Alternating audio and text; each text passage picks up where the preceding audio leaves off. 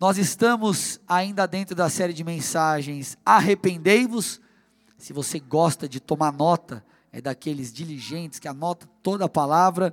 É, o título dela é A Rebelião. Amém? Você vai entender o porquê. E para isso eu preciso muito da sua atenção, preciso que você realmente se conecte é, comigo aqui, porque a gente vai trabalhar vários versículos bíblicos, é não apenas uma pregação, na verdade é uma pregação junto com o ensino, então a gente vai trabalhar alguns pontos aqui, eu preciso que você fique muito atento, amém? E para começar, a gente vai é, a gente vai ler um texto, amém? 2 Timóteo 3,1, que diz assim, 2 Timóteo 3, do 1 ao 5, sabe, porém, isso, nos últimos dias sobrevirão tempos difíceis, pois os homens serão egoístas, avarentos, jactanciosos, arrogantes, blasfemadores, desobedientes aos pais, ingratos, irreverentes, desafeiçoados, implacáveis, caluniadores, sem domínio de si, cruéis, inimigos do bem, traidores, atrevidos, enfatuados, mais amigos dos prazeres que amigos de Deus, tendo forma de piedade, negando-lhe, entretanto, o poder. Amados, quanto mais próximos ficamos do fim dos tempos, mais textos como esse aqui se tornam verdadeiros na vida de muitos. Eu li a versão ao meio da revista atualizada, mas se você pegar a NVT, ela fala algumas coisas, ela fica um pouco mais claro e pesado ao mesmo tempo, porque diz assim, que nos últimos dias as pessoas elas serão amantes de si mesmas, olha lá. Elas zombarão de Deus. Elas serão também profanas, ou seja, elas tratarão com desprezo aquilo que é sagrado. Elas serão cruéis, elas odiarão o que é bom, olha isso. Elas odiarão o que é bom e amarão os prazeres ao invés, ao invés de amar a Deus. Talvez você diga assim, pastor, mas que terrível. Sim, terrível e infelizmente real. Quanto mais o tempo passa, mais as pessoas vão se tornando próximas a essas condutas ou maneiras de ser que nós citamos aqui. Amém? É, eu acredito que você aí que tem acompanhado essa série vai lembrar do versículo 20 de Deuteronômio 28 que eu citei, se eu não me engano, em todas as ministrações aqui da série.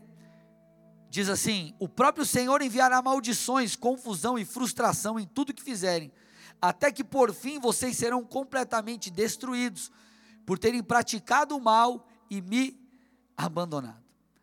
O texto, esse texto dando continuidade ao anterior que eu ministrei aqui, ele está dizendo que por causa do pecado, por causa dessas condutas, dessa maneira de ser, porque o povo havia praticado um mal e abandonado a Deus, eles seriam o quê? Ou eles receberiam o quê? Maldição. Maldição seria a colheita pelas suas más obras, pela prática do mal e pelo abandono ao Senhor. E eu quero pegar essa palavra para a gente começar a construir algo importante aqui. Amém? Abandono. Gente, abandonar nesse texto aqui, tá bom? Que nós estamos falando aqui de Deuteronômio 28 agora, né? Que o povo colherá maldições porque praticaram mal e abandonaram o Senhor. Essa palavra que abandonaram, o abandonar no original fala sobre deixar para trás. Então olha lá, eles deixaram Deus para trás.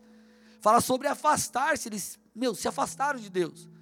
Fala sobre deixar só, eles deixaram Deus só. Falaram, Deus, ei, eu não quero mais viver debaixo das suas leis, debaixo da, da, das suas orientações. Sou eu, sem o Senhor. Esse texto também fala, essa palavra, melhor dizendo, fala sobre apostatar. Apostataria dessa situação ou dessas coisas, desse abandono dessa quebra do nosso relacionamento com Deus, você vai entender um pouco mais a fundo, é que nós precisamos nos arrepender. Nós precisamos nos arrepender da apostasia, da rebelião, amados. E eu estou falando agora com você, crente. Você já parou para perceber que as pessoas hoje em dia, elas não se importam muito com a opinião de Deus? Elas não olham e falam assim, puxa Deus, ó, é, qual que é a tua vontade em relação a eu mudar de país? Deus, qual que é a sua vontade em relação a eu é, mudar de emprego? Qual é a tua vontade em relação a trocar de igreja? Ou enfim, qualquer outra coisa. Na verdade, elas não agem assim. O que, que elas fazem? Elas tomam as suas decisões naquilo é, que elas acham melhor e elas pedem para Deus abençoar. Ei, Deus, seguinte, ó, tomei essa decisão. Deus, me abençoa aí.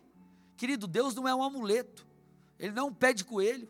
Ele não é um, alguma coisa que vai te dar sorte. Ele é o teu Senhor. Então Deus tem perdido lugar no coração das pessoas. As pessoas tomam decisão. Decisões como Ló tomou. Ló olhou e falou: Cara, ei, eu vou, eu, eu vou seguir para aquele lugar de acordo com o que eu estou vendo. Os meus olhos estão vendo, aquilo é bom, eu vou. E pessoas são como Ló, elas tomam decisões baseadas no que elas veem, no que elas acham, e não naquilo que Deus disse. Elas não perguntam se, se Deus ele, ele, ele, ele está, com, está com ela nessa decisão. Ei, Deus é o melhor, é a tua vontade.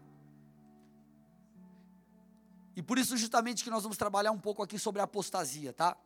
Se você escutou a aula do Mergulhando na Palavra, ela é eu vou além do que eu falei do mergulhando na palavra, claro, não falo tudo, mas eu pego um pouco aqui e a gente avança, tá? Um pouco mais, então presta atenção mesmo que você tenha assistido a aula na sexta-feira. Amém? Só que para começar a falar sobre esse tema, eu preciso primeiramente responder o que é apostasia, o que significa apostasia. É, o que significa um camarada ser um, alguém apóstata? Apostasia é muito mais do que frieza espiritual, como muitos dizem. Porque muitos acham que apostasia ou frieza espiritual é sinônimo de apostasia. Na verdade, a frieza espiritual, ela é um estágio anterior à apostasia. E você vai entender aqui, a gente vai construir algo, tá? Vamos ler um texto aqui, vamos ler um texto juntos. 1 Timóteo 4, versículos 1 e 2. Diz assim o texto: Ora, o Espírito afirma expressamente que nos últimos tempos, olha lá, alguns apostatarão da fé por obedecerem a espíritos enganadores e a ensinos de demônios, pela hipocrisia dos que falam mentiras e que têm cauterizada a própria consciência. Então, gente, vamos lá. Apostatarão da fé aqui fala sobre abandonar a fé. Isso que é apostasia. É muito mais do que uma simples frieza. É muito mais do que, ah, essa semana eu não orei. Ah, eu, é, puxa, eu cometi um pecado ali, mas eu quero voltar para Jesus. Não, não, é, não é isso. É o abandonar a fé. Se você for cavar um pouco mais fundo no original, você vai perceber que ele fala sobre divórcio, que é essa ideia do rompimento, é essa ideia do desligar-se é desligar-se de Deus, é, entre aspas, divorciar-se de Deus, é, é, é, desertar, é não querer mais seguir a Deus. Ei, eu não tenho mais aliança contigo, Deus, eu estou quebrando a aliança que eu tinha com o Senhor. Isso é muito sério, gente. E por que, que o nome ou o título dessa mensagem é A Rebelião? Porque a apostasia é isso. No original, é, ele fala sobre excitar uma revolta promover uma revolta. Apostatar-se é revoltar-se contra Deus, revoltar-se contra suas leis, enfim, essa revolta que gera o que? Esse rompimento, esse divórcio, esse, esse, esse desligamento do Senhor e de suas leis, enfim, da igreja, e o desligamento e a apostasia, não é o, só o pecado. Porque se você peca, o que, que você faz? Você se arrepende. Se você está frio, puxa, essa semana eu não li a Bíblia, eu não orei, cara, você volta atrás e começa a fazer de novo. Apostasia vai além, é abandono. Lembra, falei de Deuteronômio 28, 20, que o texto fala que eles praticaram mal e abandonaram ao Senhor.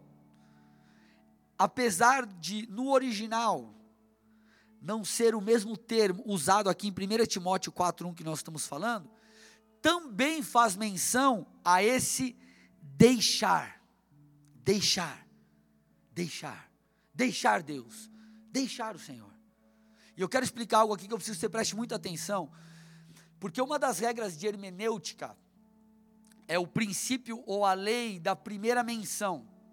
Ou seja, para você compreender melhor um texto, ou no caso aqui, que a gente está trabalhando, uma palavra específica, o que, que você tem que recorrer? Não só textos paralelos, como nós fizemos aqui, Deuteronômio 28, 20, 1 Timóteo 4, 1, mas você precisa é, buscar aquela palavra, qual foi a primeira vez que ela apareceu nas Escrituras.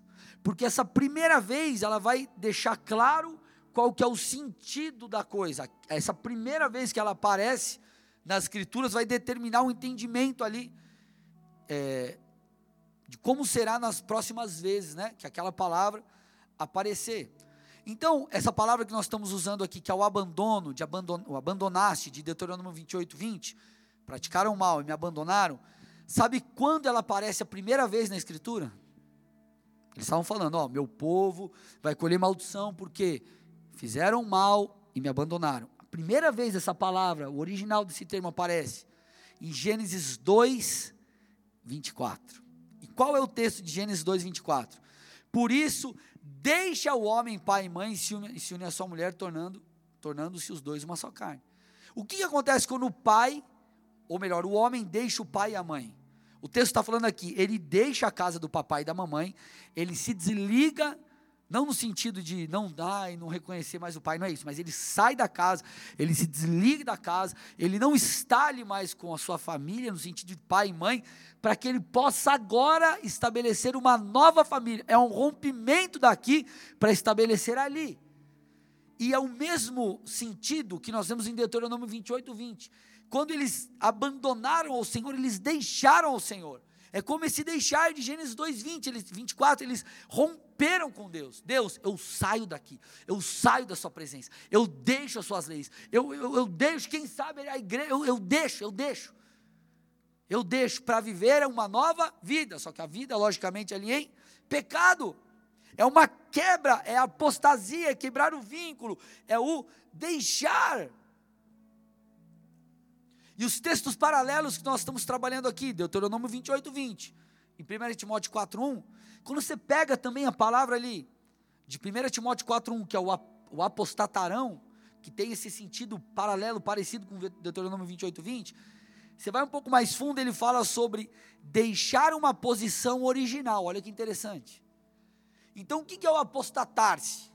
É deixar uma posição original. É esse rompimento também de Gênesis 2:24. Ei, eu morava com o papai e com a mamãe. Eu estou deixando essa posição original que eu sempre estive, porque agora estou constituindo família. Ei, eu estou abandonando o Senhor, Deuteronômio 20. 28, 20. 1 Timóteo 4, eu estou apostatando. O que, que é isso? É o deixar uma posição inicial, deixar aquela posição que eu tinha no Senhor, de buscar a Deus, de honrar a Deus, de adorar ao Senhor, de andar em santidade, de cumprir com as suas leis, de congregar, de ser fiel nos dízimos nas ofertas. Eu estou deixando, eu escolho deixar, é algo consciente. Isso é apostasia, meus irmãos.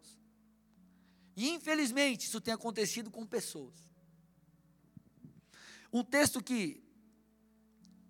Dois textos eu vou citar agora, nesses próximos minutos, explica muito bem essa realidade. Que o primeiro deles é Hebreus 3, Hebreus 3 12. Hebreus capítulo 3, versículo 12. Diz assim: Portanto, irmãos, cuidem para que nenhum de vocês tenha coração perverso e incrédulo que os desvie do Deus vivo. Então, isso aqui, amados, o que o texto está falando aqui, não é uma esfriadinha. Não é, não fui na célula essa semana, não fui no culto essa semana. Não é um, um, um, um puxa, eu, eu, escorreguei ali, é, cometi um pecado. O que é pecado? Pecar é errar o alvo. Então não é, puxa, eu errei o alvo, mas eu estou realmente arrependido e voltei. É, é mais fundo. O texto está falando, ei, o coração, ele está falando, cuidado, estejam alertas, para que o coração de vocês não se torne perverso. Perverso, incrédulo, de tal forma que vocês vão o quê? Se desviar do Deus vivo. Se desviar do Deus vivo. Ou, como diz na versão ao meio da revista atualizada, se afastar do Deus vivo. E sabe o que é interessante nesse texto aqui? Esse afastar, esse desviar. No original é o mesmo termo usado em 1 Timóteo 4:1, apostar então ele está dizendo: ei, cuide, para que o coração seu não se torne tão perverso e tão incrédulo a ponto de você romper com Deus, de você romper com o Senhor, de você o abandonar, de você o deixar, de você, querido, pecar deliberadamente e não estar preocupado mais, de estar tão endurecido a ponto de você não mais se importar com a opinião de Deus. É mais ou menos que diz Hebreus 10, 26. Que diz assim: se continuamos a pecar deliberadamente, depois de ter recebido o conhecimento da verdade, olha lá, gente. Ele não está falando de você, puxa vida, errei ali, puxa, eu nem sabia que era pecado. Não, ele está falando de. Ele está dizendo assim: se você continuar a pecar deliberadamente, depois de ter recebido o conhecimento da verdade, ou seja, eu sei que eu não devo fazer isso, eu sei, realmente sei, mas eu escolho pecar. Sabe o que o texto está falando? Que não há sacrifícios que cubra esses pecados. Sabe que sacrifício? Nem o de Jesus. Porque você escolheu através da sua atitude, posso falar aqui? É, tá nem aí para o que Jesus fez.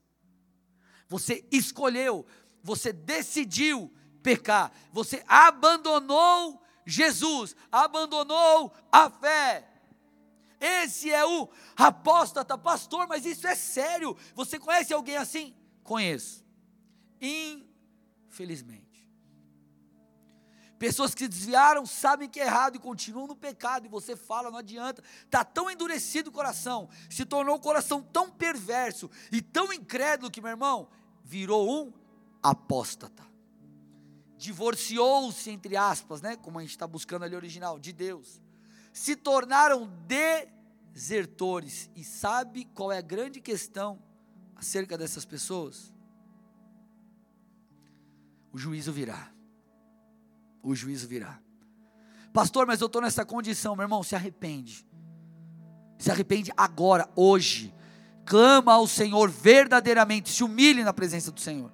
Porque olha o que o texto fala sobre essa pessoa. Essas pessoas, né? Esse tipo de pessoa, o apóstata. 2 Pedro 2, 20 e 22. E quando alguém escapa da maldade do mundo ao conhecer nosso Senhor e Salvador Jesus Cristo, olha lá, mas depois se deixa emaranhar e se escravizar novamente pelo pecado, está pior do que antes. Olha o que ele está falando. Se o cara que escapa da maldade do mundo, entrega a sua vida a Jesus, conhece Jesus de verdade, mas depois se permite ser preso pelo pecado, pelo pecado novamente, escravo do pecado de novo, a Bíblia diz, ele está pior do que antes. E o texto continua dizendo: teria sido melhor nunca haver conhecido o caminho da justiça, do que, conhecendo, rejeitar a ordem recebida para viver de um modo santo. Uau! Nele se confirmam os provérbios. Olha o que diz: o cão volta ao seu próprio vômito, e a porca lavada, a porca limpa já, volta a revolver-se na lama. Esse é o apóstata. Esse é o apóstata. O texto está dizendo: ei, era melhor você nunca ter conhecido a Deus que ter conhecido e ter voltado, comido o próprio vômito, o próprio lixo que saiu de dentro de você. Era melhor você é, é, é, nem ter conhecido a Jesus e ter a oportunidade de você se quebrantar e levar a coisa a sério, do que você conhecer e voltar. É como uma porca lavada que volta para a lama. Gente, isso tem que gerar temor em nós. E por que em nós? Você aí que está firme. Porque nós podemos cair também nisso. Nós podemos também chegar numa condição de apostasia, e eu repreendo isso na sua vida em nome de Jesus. Mas se nós não cuidarmos e formos sendo levado por Satanás, nós podemos chegar nessa condição e é sobre isso que eu quero falar agora. Nós estamos quase na metade da palavra, amém? Existem estágios até a apostasia se consolidar. Existem estágios até que você de fato se rebele, você de fato se desconecte, amém? E é dessas coisas que nós precisamos nos arrepender, amém? E nos arrepender também do, do, de, de passos ou de estágios que nós, ou que você talvez esteja. E quais são esses estágios antes da apostasia? Antes da apostasia vem dúvida e frieza. Começa com a dúvida. A dúvida gera frieza. E a frieza, quando se consolida, gera apostasia. E aí se consolida, meu irmão. O bagulho fica louco. Amém? E eu quero começar aqui falando um pouquinho sobre a dúvida. A gente vê é, Satanás usando essa artimanha da dúvida desde o início. E eu quero falar aqui para você que essa dúvida não significa a dúvida de você falar assim: puxa, pastor, eu não entendi direito o que eu li na Bíblia, você pode me explicar? Ou, puxa, o pastor pregou tal coisa, pastor, o que você quis dizer com aquilo? Não é isso.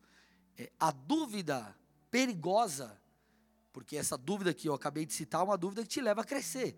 A dúvida perigosa é o questionamento acerca dos fundamentos, das verdades de Deus, daquilo que Deus pediu para você fazer, enfim. Você vai entender aqui o que eu quero dizer. Você vai notar isso na vida de Eva e Adão. Satanás já pegou o homem aí, na dúvida, no questionamento acerca da bondade ou das orientações perfeitas de Deus. Olha o que diz, Gênesis 3, do 1 ao 6. Mas a serpente, mais sagaz que todos os animais selváticos que o Senhor Deus tinha feito, disse à mulher: É assim que Deus disse? Olha lá, gente. É assim que Deus disse: Não comereis de toda árvore do jardim? Respondeu-lhe a mulher: Do fruto das árvores do jardim podemos comer, mas do fruto da árvore que está no meio do jardim, disse Deus: Dele não comereis, nem tocareis nele, para que não morrais. Então a serpente disse à mulher: É certo que não morrereis, porque Deus sabe que no dia em que dele comerdes se vos abrirão os olhos, e como Deus serei conhecedores do bem e do mal. Vendo a mulher que a árvore era boa para se comer, agradável aos olhos, e árvore desejável para obter entendimento, tomou-lhe do fruto e comeu, e deu também ao seu marido, e ele comeu. Querido, por que Eva caiu? Porque Satanás conseguiu colocar no coração dela um questionamento acerca da vontade e da direção de Deus. E é isso que Satanás tenta fazer com a gente. Você está aí firmado em santidade, buscando a Deus, andando em retidão. Ele não vai chegar para você e vai falar: Ei, tá vendo aí, você que está se guardando para o casamento, está errado. Ele não vai fazer isso. Ele não vai chegar para você e vai falar, ó, oh, meu irmão, é, volta a fumar maconha aí, e não sei o que, ou qualquer outra coisa parecida. Rouba um dinheiro lá e você está em retidão. Ele não vai jogar, é, é, ele não vai lançar no primeiro momento essa questão do faça o que é ruim. Mas ele vai gerar uma dúvida daquilo que é certo. Uau, presta atenção nisso. E você precisa pegar já essa ideia aqui. A dúvida é a porta de entrada para a apostasia. Eu deixo você postar aí na internet, pode postar. A dúvida é a porta de entrada para a apostasia. Agora, é, qual era a direção de Deus? Não coma. O que, que Satanás fez? Satanás não falou coma. O primeiro argumento de Satanás foi: o que Deus te disse, o que Deus te disse é isso mesmo? É isso? E querido, Satanás age da mesma forma comigo e com você. Satanás age da mesma forma. Ele diz assim muitas vezes no seu coração, sopra no seu coração através de circunstâncias, usa pessoas, enfim. E ele diz: será que Deus te ama mesmo? Será que pecar é ruim mesmo? Mas, cara, é só um bagulhinho, é só um, uma noite ali, uma, uma relação. Puxa, será que eu devo dar meu dízimo mesmo? Puxa, será que essa direção que meu pastor, meu líder me deu é Cara, será que é assim mesmo? Ele não chegou e falou, vai, faz que errado, desobedece teu líder. Isso aí, Deus não te ama. Peca que o pecado é bom. Ele não falou, ele falou, ei, será que é ruim mesmo pecar? Será que você vai colher coisas ruins mesmo? Esse é o argumento inicial de Satanás. E a dúvida vai te levar para a frieza, mas além de te levar para a frieza, eu quero abrir um parênteses aqui e te explicar algo. No mínimo a dúvida, no mínimo ela vai te impedir de ir além. Deixa eu explicar isso aqui. Deixa eu explicar isso aqui. Quando os dez espias foram enviados por Moisés para, obviamente, espiar, né? Eram os dez espias, foram enviados para espiar a terra. Eles reconheceram que a terra era boa, que era maravilhosa. Porém, eles não acreditaram que era possível conquistá-la. O que, que aconteceu ali, acredito eu? Não só o medo entrou, mas a dúvida em relação àquilo que Deus havia prometido. E isso fez o que? Impediu eles de entrarem. Dos doze, dez não creram. Então eles olharam e falaram: puxa, será que a gente vai alcançar mesmo? É mais ou menos isso. Puxa, será que a gente vai alcançar mesmo? É, vai invadir, conquistar mesmo essa terra? E querido, a dúvida vai te impedir de viver a vontade de Deus. Puxa, será que eu sou chamado mesmo para ser, eh, vocacionado para ser um pastor? Puxa, será que Deus falou e será que vai dar certo mesmo? Eu não estou dizendo que essas dúvidas elas não podem surgir, elas surgirão, porque Satanás ele trabalha com argumentos. Agora a questão é: você vai deixar isso ganhar espaço no seu coração ou você vai refutar? Gente, presta atenção: Satanás não vai aparecer é, diante de você com tridente, ele não vai aparecer. É, ia pegar alguma coisa aqui. E eu não vai, não vai aparecer. Pega aqui, pega aqui para mim. Ele não vai aparecer com um negócio assim e vai acordar você de madrugada, todo vermelho, com um chifre na cabeça, vai falar assim: ah, eu sou o diabo, eu sou o diabo, eu vou pegar você. Ele não vai aparecer com tridente, te espetar, aparecer. Não é o pé grande, irmão, não é o bicho-papão. A Bíblia diz, 2 Coríntios 11, 14, que ele vem disfarçado de anjo de luz. E por isso ele é eficaz. Porque ele vem de pouquinho em pouquinho, te questionando, te questionando, te questionando, te questionando. E por que, que é tão sutil e eficaz ao mesmo tempo, muitas vezes? Porque o espírito de apostasia, presta atenção aqui, isso é muito, muito importante. O espírito de apostasia, ele, ele nos engana porque ele vem com uma roupagem, ou várias roupagens ele usa. E eu quero falar sobre, eu vou citar três, mas eu quero falar sobre duas. Satanás, ou o espírito de apostasia, ele vem com uma roupagem filosófica, ele vem com uma roupagem cultural e ele vem com uma roupagem teológica, dentre outras, tá? Dentre outras. Agora, filosoficamente, para você entender um pouco, nós estamos hoje, segundo a filosofia, né, na era pós-moderna ou pós-cristã, tipo, cristianismo de algo ultrapassado, já ficou para lá. E nessa era agora não há verdade absoluta. E qual que é a máxima dos caras? É a seguinte: o que é verdade para mim, pode não ser verdade para você. A sua verdade não é como a minha verdade, ou seja, a verdade é relativa. A verdade ela é individual, não existe uma verdade absoluta. E o que acontece? Os crentes que ouvem essas coisas, estudam essas coisas, não sabem filtrar, o que, que acontece? Às vezes o cara está numa universidade, e sei lá, enfim, escola, não sei onde ele capta essa informação, chega essa informação para você. Mas o que, que ele faz? Ele deixa isso entrar no coração. Então o evangelho se torna, a, a, palavra de Deus se torna mais uma coisa, ou se torna é, mais uma religião dentre as religiões. Tipo assim, Jesus ele é mais um Deus, dentre vários deuses. Não há uma verdade absoluta. Eu vou ler alguns versículos aqui. Você vai cair de costas se você não estiver sentado. E aí você vai ver que toda essa roupagem filosófica de que não há verdade absoluta, que a sua verdade não é como a minha, que existem várias verdades, ela é mentirosa. 3 João 1, 4, vamos lá. Você precisa anotar isso aí, é pedrada na cabeça. 3 João 1, 4, e a gente vai crescendo, subindo e a pedra vai ficando maior. Não tenho maior alegria do que esta, a de ouvir que meus filhos andam na verdade. Eu vou repetir. Não tenho maior alegria do que esta, a de ouvir que meus filhos andam na verdade, nenhuma verdade. 2 Timóteo 2,15. 2 Timóteo 2,15. Procura apresentar-te a Deus aprovado, como obreiro que não tem do que se envergonhar, que maneja bem a palavra da verdade. Procura apresentar-te a Deus aprovado, como obreiro que não tem do que se envergonhar, que maneja bem a palavra da verdade. Vamos deixar mais dura coisa aqui? Jesus orando. Ele ora e na, na sua oração ele diz o seguinte: Pai, santifica-os na verdade. João 17, 17. Santifica-os na verdade. A tua palavra é a verdade. Santifica-os na verdade. A tua palavra é a verdade. João 8, para fechar. João 8, 31 e 32. Disse, pois, Jesus aos judeus que haviam crido nele: Se vós permanecerdes na minha palavra, sois verdadeiramente meus discípulos. Aqui é uma pedrada dupla, então já está falando. Se vós permanecerdes, não é em uma palavra, na minha palavra, sois verdadeiramente meus discípulos. E continua dizendo: e conhecereis a verdade, e a verdade vos libertará. Não é uma verdade. Quem, a, a, o que vai te libertar é a, a verdade. A verdade que você conhecer, a verdade do Senhor, a palavra de Deus. Querido, presta atenção aqui. Não existe sua verdade, minha verdade, verdade relativa. Isso é antibíblico. Isso é antibíblico. Só que por que pega muita gente? Porque é boa para os ouvidos. Tipo, é lindo de falar. A sua verdade não é como a minha verdade. Temos verdades diferentes. Sai para lá, Satanás.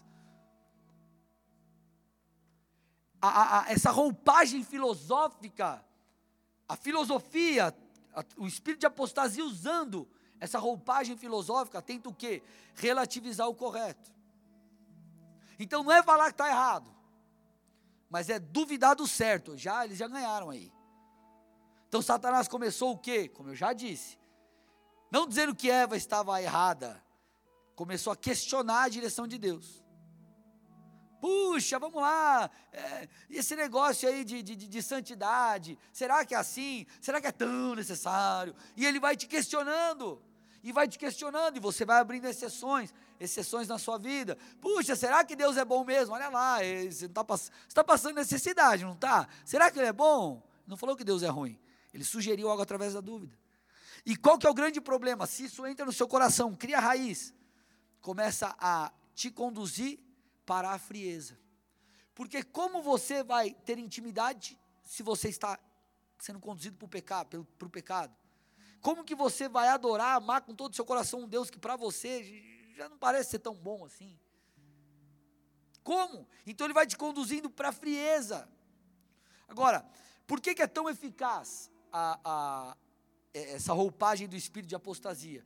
Porque ele vem mascarado através de filosofia, mas também através de, da cultura, ou pela cultura. Como, meu irmão? Filmes, livros, espetáculos artísticos, séries, novelas, música.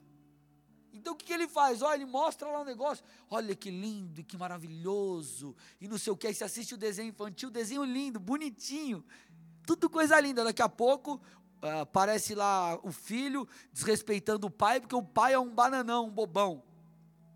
Filmes que zombam da fé, filmes que propagam que, ah, não, bandido ele é legal, e a polícia é, é, é ruim. E acredite você ou não, essas são formas de doutrinar as nações. Doutrinar as nações. Então, a cultura que está estabelecida hoje no Brasil, qual é a tendência? Nós trabalhamos para que seja o contrário, mas qual que é a tendência? Que a geração depois da minha, ela seja mais maleável em relação a coisas talvez pecaminosas. Talvez eles vão ter, é, serão tentados com coisas que nós não éramos. Por quê? Porque a cultura, o espírito de apostasia trouxe isso através da cultura. Sem falar que existe também um manto, né, a roupagem, o manto negativamente falando, a roupagem teológica, que veio o quê? Através de falsos mestres, ensinos descredibilizando a palavra de Deus, usando a própria palavra de Deus para trazer ensinos, doutrinas de demônios. Coisas tipo descredibilizando a Bíblia e por aí vai. E tudo isso faz o quê? te conduz, me conduz, nos conduz para a frieza. Para a frieza.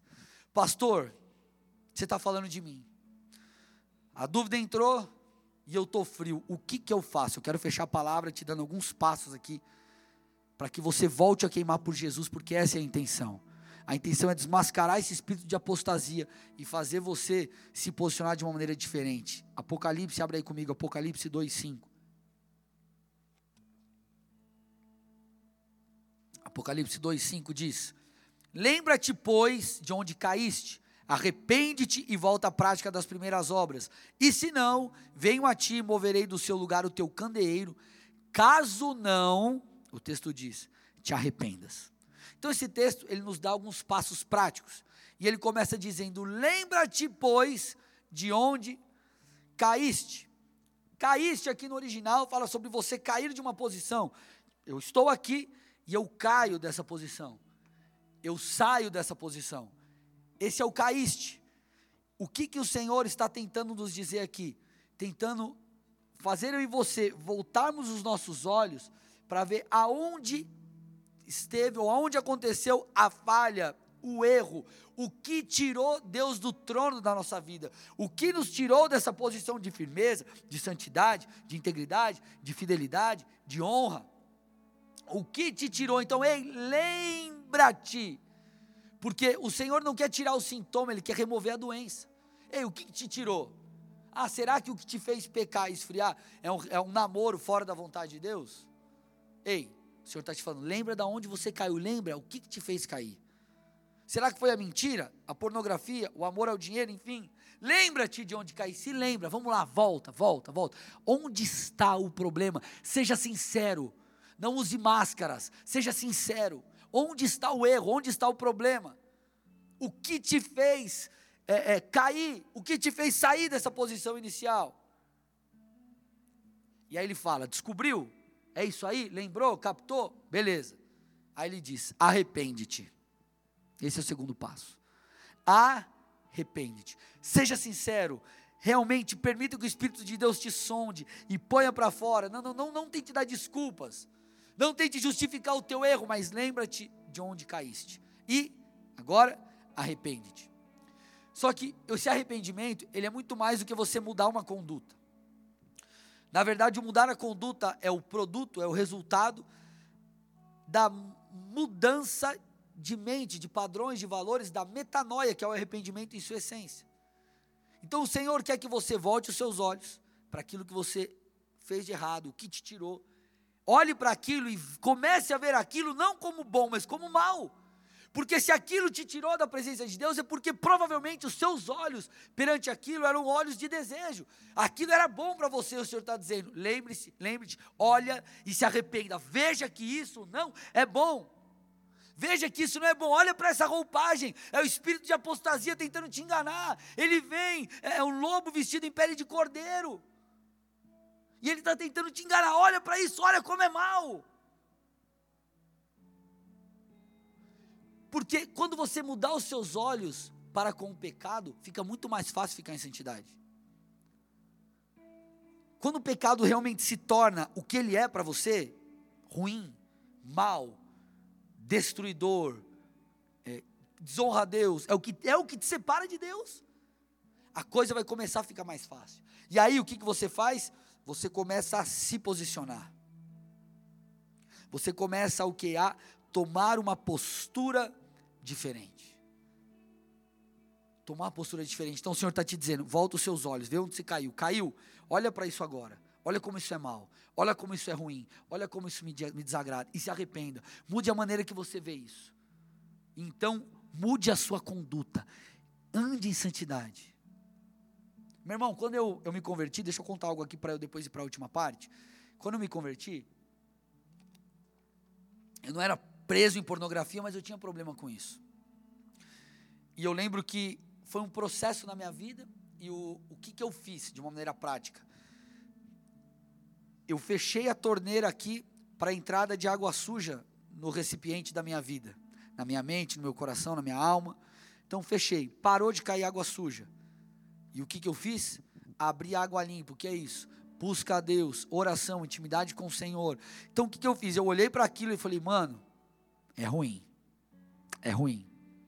Então o que, que eu fiz? Mudei minha visão.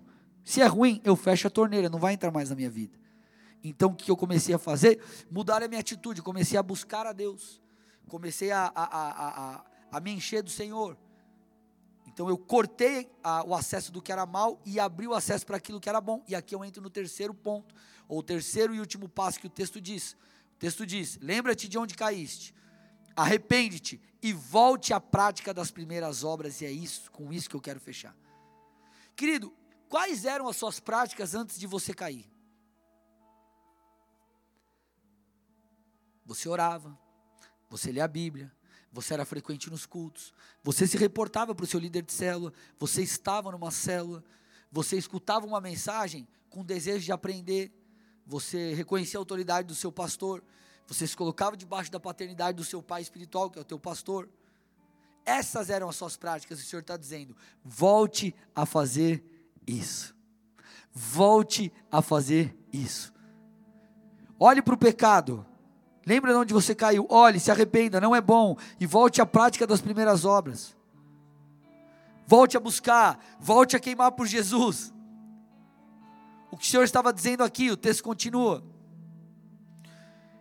E se não, ou seja, se você não se lembrar de onde você caiu, não se arrepender, não voltar à prática das primeiras obras, venho a ti e moverei do seu lugar o teu candeeiro o que, que ele está falando aqui para essa igreja, a igreja de Éfeso? O que, que ele está dizendo aqui? Caso eles não se arrependessem, ele tiraria, a, a, eles perderiam o status de igreja, ou seja, viria juízo. E essa é uma noite onde o Senhor está te convidando a, a, a se arrepender e a voltar a queimar por Jesus. É uma mensagem de alerta. Talvez você esteja emaranhado, em dúvidas, está sendo conduzido para a frieza espiritual. O Senhor quer que você conheça a verdade, entenda o que a palavra de Deus diz e acredite nela, acredite na Bíblia de capa a capa. se arrependa. Se você está numa condição de frieza, se arrependa. Lembre-se de onde caiu. Elimina esse mal e volte a praticar aquilo que você praticava. Bola de Neve Colombo. Meu irmão e minha irmã, você que está me ouvindo aí, é tempo de buscarmos a Deus. É tempo de colocá-lo no primeiro lugar. Não é tempo de frieza, não é tempo de dúvida e muito menos tempo de entrarmos em apostasia. A dúvida e a frieza vai fazer isso com você, ela vai romper o seu laço com Deus. E se ela se consolidar e tornar-se uma apostasia, vai haver divórcio teu para com Deus, vai, vai, vai haver esse, esse desligamento, você vai desligar, vai desconectar. Vai haver rebelião, e não é isso que o Senhor tem para você, ei meu irmão, entenda uma coisa, não importa se você está aqui, ou se você está online, é lógico, eu queria estar pregando para você e não com uma câmera, mas não importa se você está aí ou aqui, você tem que cultuar Deus, tem que dar Ele o seu melhor, você tem que se entregar, você tem que semear, querido, a, a, a, a sua fé, o seu vigor, você tem que cultuar Deus de verdade, meu irmão, quarentena ou não, não importa, se você está frio, talvez a quarentena só está expondo aquilo que já havia dentro de você. O Senhor está te falando: ei, meu irmão, lembra-se, lembra-te de onde caíste. Arrepende-te, volte à prática das primeiras obras. Chacarabassora Danai, essa é uma noite de arrependimento. É uma noite onde nós denunciamos você, espírito de apostasia. Nós te denunciamos dúvida, questionamentos. Nós te denunciamos frieza. Em nome de Jesus. Em nome de Jesus. Eu quero fazer duas orações aqui. E a primeira é por você, meu irmão e minha irmã, que nunca teve uma experiência real com Deus. Jesus não é uma fruto de uma filosofia, ele não é uma utopia, ele não é uma energia cósmica que está aí pairando pelo ar. Ele é Deus. Sua palavra é a verdade. E ele quer te dar uma experiência hoje. A Bíblia diz: provai e vede que o Senhor é bom.